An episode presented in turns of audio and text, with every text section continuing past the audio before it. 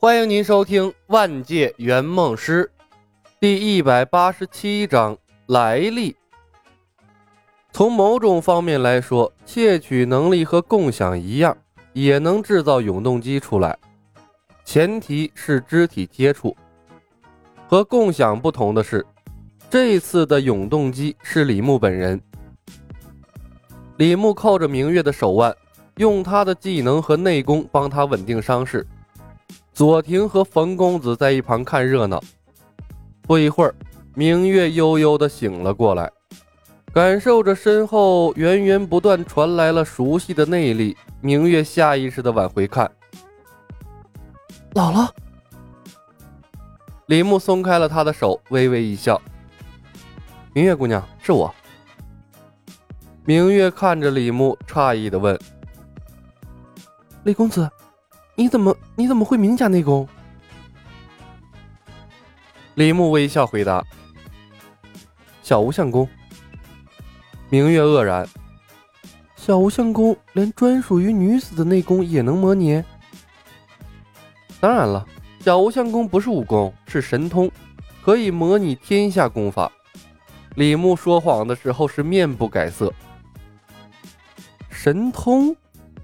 明月愣住了。而冯公子在旁边崇拜地看着李牧，努力学习他的一切先进经验。师兄是唯一通关的圆梦师，跟着他学呀，绝对不会错的。而且这师兄说谎的样子好淡定啊，要学要学。左庭抬头看天，黯然不语。他也不知道什么时候鸠摩智的小无相功进化成神通了。或许是另一本不同的功法吧。圆梦师的世界，嗯，凡人不懂。李牧不愿意在技能的问题上纠缠，长身站了起来。明月姑娘，既然你醒了，聂风就交给你了。他的医术都是借的，这明月醒了，自然不好再抓着人家姑娘的手给聂风疗伤了。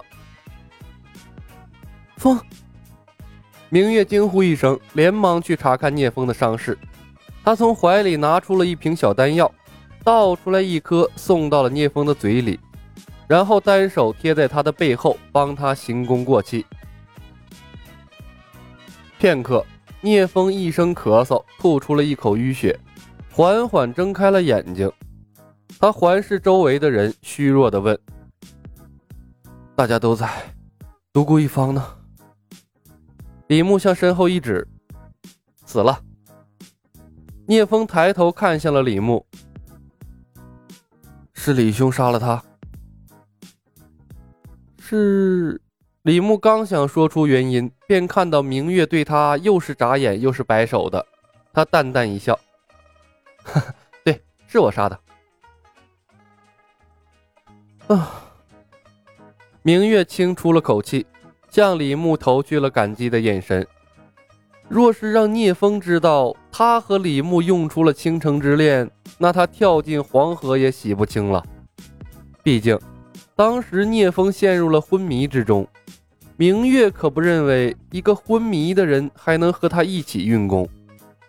就算能，那也不正常啊！这哪有三个人之间能产生真爱的道理啊？而和李牧之间用出了倾城之恋，已经成了明月心中过不去的坎儿了。天晓得，他对李牧真的是一点感觉都没有。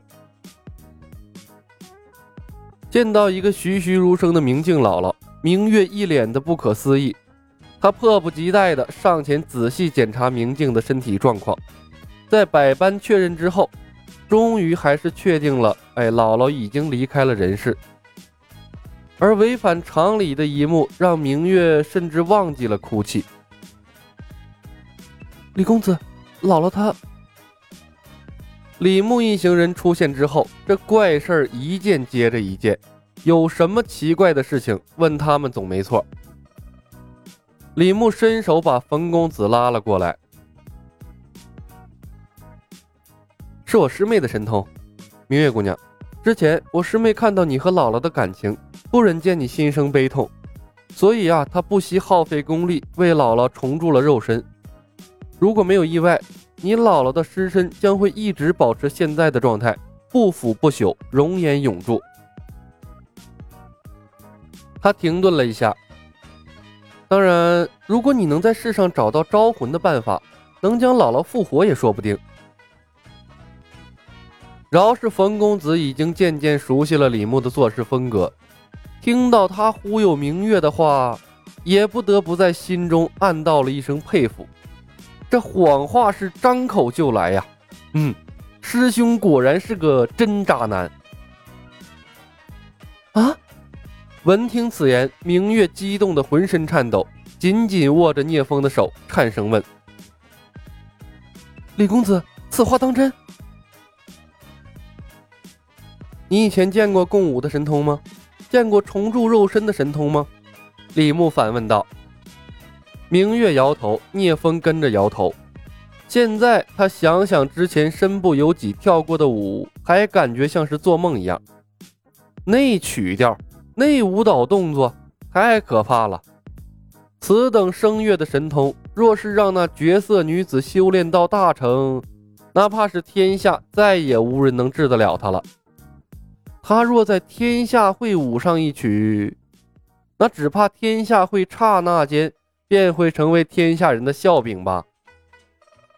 想想天下会数万精英搔首弄姿的一起跳舞，聂风有种不寒而栗的感觉。不，不只是天下会，整个江湖都不会允许有这种神通的存在。他性格如此温和，看向冯公子的时候，哎，也都有种把危险扼杀在萌芽中的冲动。那更别提他那师傅雄霸的枭雄之心了，说不得要找机会提点一下这李小师兄妹一番了。